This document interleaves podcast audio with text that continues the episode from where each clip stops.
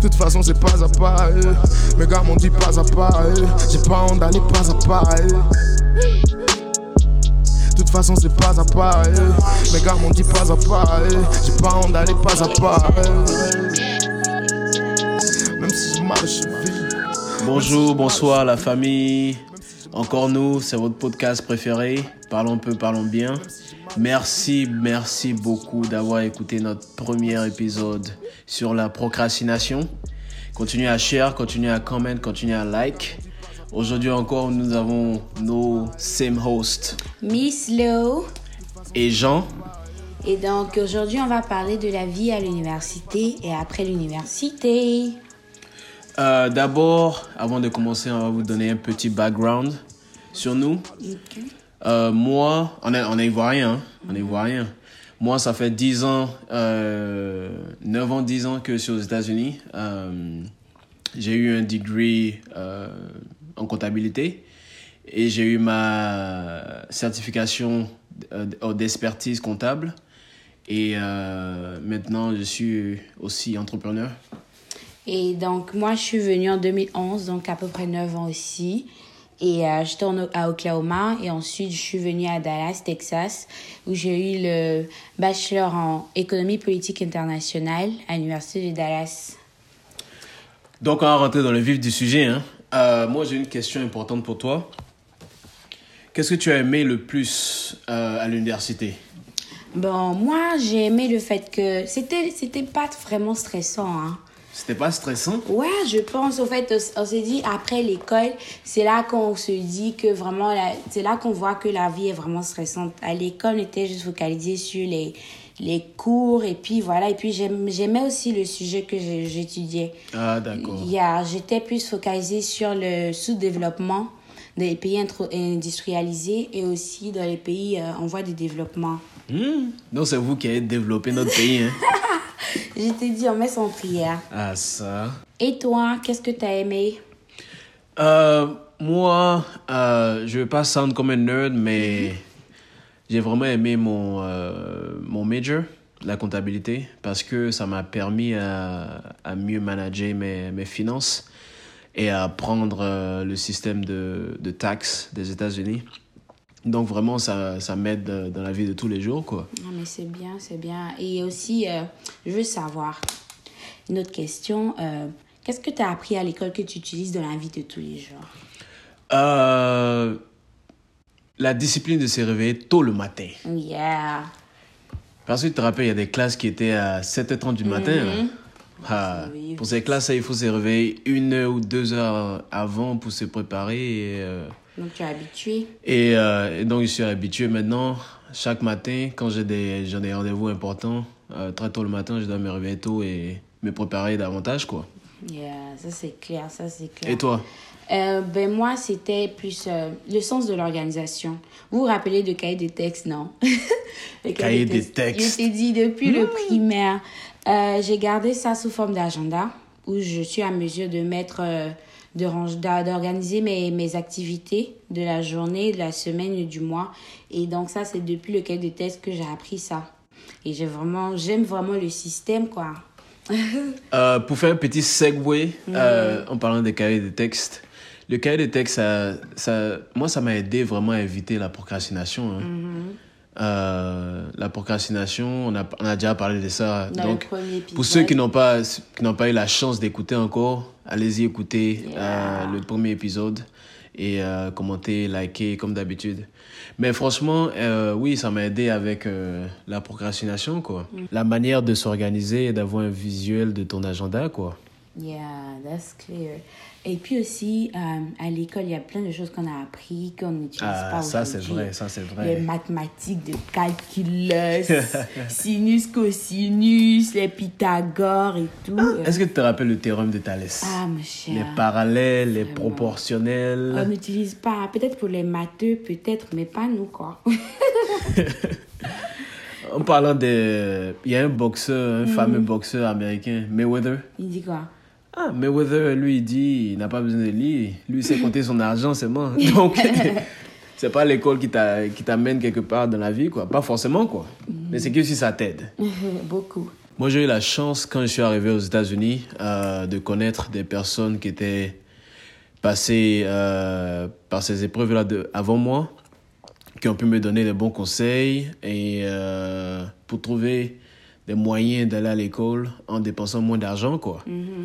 Le meilleur conseil qu'ils m'ont donné, c'était d'éviter de prendre les student loans. C'est quoi les student loans? Parce qu'on a des, on a des, des auditeurs Ah, ici, oublié et même. puis à Abidjan, il faut bien nous dire, il faut bien leur expliquer c'est quoi les student loans. Le student loan, c'est des crédits que tu prends auprès de l'école ou des organisations qui financent à travers l'école.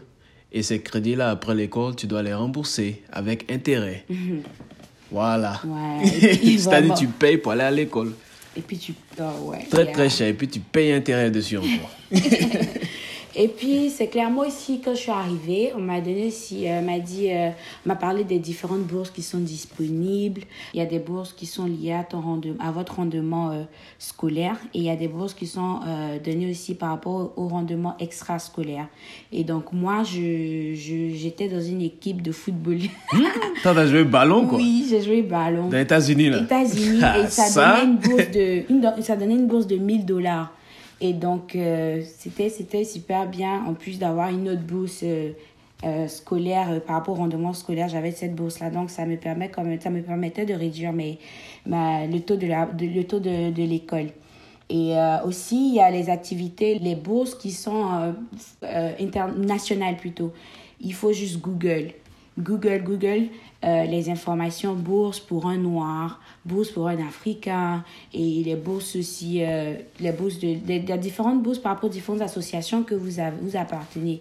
Et comme par exemple au Texas, à Dallas précisément, il y a l'association des Ivoiriens du Texas qui offre une bourse de 1000 dollars et donc, ça permet de payer comme les Américains. Ça te donne le in-state tuition, comme on le dit. Et puis aussi, il y a des, il y a des grants euh, qui sont des aides euh, offertes par le, par le gouvernement ou des associations ou des, euh, des particuliers, des non- des non-profits aussi. Et, euh, et ces grants-là, c'est- du cash qui te donne euh, pour, euh, pour t'aider à payer tes livres, à, à vivre dans les, dans les dortoirs, à payer ta nourriture, à payer tes cours. Donc il y a beaucoup, il y a beaucoup d'aides. Euh, les grants, les scholarships. Et puis en plus, il y a le. C'est pas que l'université a un peu commencé par les community college. Ah, ça c'est vrai. Il y a, là, comme ça, euh, ça permet de commencer les deux premières, les deux premières années d'études. On se, euh, c'est juste, on prend juste les classes qui sont les classes de base et comme ça, on transfère à l'université pour pouvoir prendre les, les classes maintenant qui seront spécifiques à nos filières. Et puis le community college, euh, ça coûte moins cher Ça que l'université. Hein. Donc, euh, l'idéal, c'est de venir, euh, le, plus, le moins coûteux plutôt, c'est de venir avec et commencer les deux premières années community college. Euh, on s'assure qu'on prend toutes les informations de, de, de l'université où on veut partir éventuellement. Et quand, Mhm. euh, quand vous connaissez déjà l'université où vous voulez partir, vous pouvez déjà rentrer en contact avec les advisors qui vont vous donner les University Degree Plan. Et de cette manière-là, vous pouvez déjà regarder les classes euh, qui vont transférer de community college à l'université. Et puis, euh, il faut déjà savoir quel genre de boulot on veut avoir, quel genre de boulot savoir et tout. Et euh, oui, il faut vraiment regarder la demande en fait. En ce moment, aux États-Unis, c'est les, les majors vraiment spécifiques, comme la technologie, la, la médecine, le droit, euh, engineering. Yeah. Et puis l'engineering, euh, par contre, c'est pas toutes les, toutes les filières de l'engineering qui sont, en, la demande est forcément élevée en ce moment. Et donc, euh, par exemple, le petroleum engineering, la demande n'est pas très haute. Et donc, pour plus d'informations, euh, shout out au podcast Notre Histoire STEM. Vous pouvez les check sur les mêmes plateformes et elles vous donnent euh, plus d'informations par rapport à ce domaine-là. Ok. Bon, moi j'ai remarqué quelque chose de vraiment euh, important dans notre commu- communauté internationale euh, d'étudiants aux États-Unis. Euh, on a tendance à attendre jusqu'à la fin de l'université pour chercher du travail. Alors que l'université, vraiment, c'est un, un vaisseau qui, qui doit t'aider à trouver ce travail-là. Donc, pendant que vous êtes à l'école, vous devez déjà commencer à chercher ces, ces internships-là. Déjà à partir de de l'année de sophomore. Après l'année de sophomore, les compagnies... C'est la deuxième année. qui est la deuxième année. Euh, les compagnies euh, commencent déjà à aller dans les écoles et euh, trouver les, les, les futurs internes et euh, avec qui vraiment ils restent en contact et parce que c'est ça qui, qui leur importe en fait créer des relations avec les, les étudiants qui peuvent avoir confiance Mhm. Ils les connaissent. en ils les connaissent temps, Et c'est plus facile pour les embaucher. oui Et donc, vous pouvez partir dans les Student Center. Il y en a, euh, il y en a dans toutes les universités, toutes les écoles aux États-Unis, où euh, déjà ils font un, un, un, un mock interview. Un mock interview, c'est c'est une pratique, au fait, c'est pouvoir apprendre comment faire le. Ils te comment montrent se- les- les, les, les méthodes, les genres de questions que tu vas, tu vas recevoir pendant les interviews Effectivement. Et donc, euh, déjà, vous partez là-bas. Et aussi, ils- aident aussi à trouver les, les, les, les, stages. Ils aident à trouver les stages et puis aussi à bien embellir nos, nos résumés, nos CV, comme on l'appelle ici. Et puis aussi, euh, quelque chose qui est aussi important, euh, le net- networking. Euh, c'est vraiment important de, de former des relations avec tes amis de classe. Euh, Et yes, il faut vraiment les petits blancs là. Yeah. Et là, et là, voilà quoi.